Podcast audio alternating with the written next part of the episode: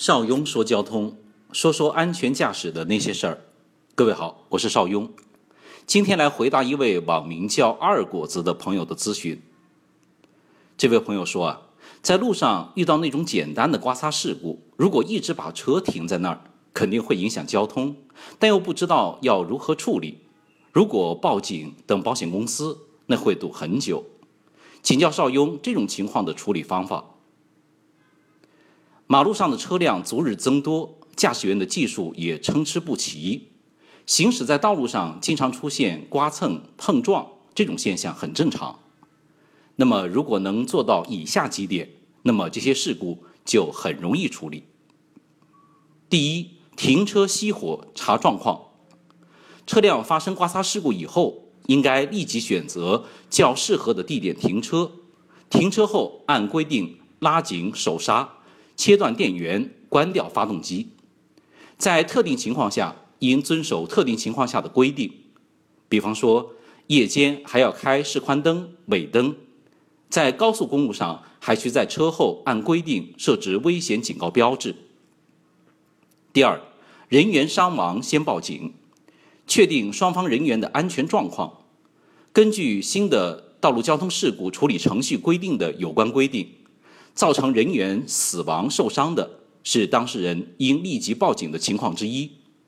若刮擦事故中人员人身安全受到损害，应当立即报警。对于不属于新的道路交通事故处理程序规定第八条规定的必须报警的八种情形的，当事人可以自行选择达成协议，快捷处理。第三，车辆损伤要取证。发生刮擦事故以后，要查看车辆的状况，应当用手机的拍照功能、随身携带的数码相机对刮擦的部位、车况进行记录。通常呢，是要对车的前侧、车后侧、碰撞部位等进行多角度的拍摄。第四，基本信息要记录，就是要记录双方车辆的信息与车主的信息。记录下双方的车牌号、驾驶证、行驶证、保险证等等信息。第五，责任认定要明确，要判定责任，达成协议。常见的情况有：为保持安全距离追尾前车的，是后车担责；机动车变更车道影响正常行驶的车辆的，变更车道方担责；有交通信号灯控制的交叉路口。正常放行的车辆转弯未让直行车先行的，转弯车担责；没有交通信号灯的交叉路口未让右方道路来车先行的，未让方担责等等。那么就要根据这些规则，迅速的判定责任，达成协议。第六，车辆定损变理赔，先去快处快赔中心对车辆进行定损，在之后的。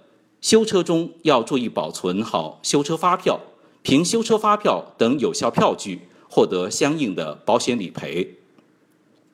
总结一下：熄火、报警、取证、记录、定责、理赔，这么六个步骤走完了，就算整个刮擦事故的程序走完了。我是邵雍，说说安全驾驶的那点事儿，欢迎加入 QQ 群。幺四九八四二零幺五，汽车高级驾驶协会，我们下次见。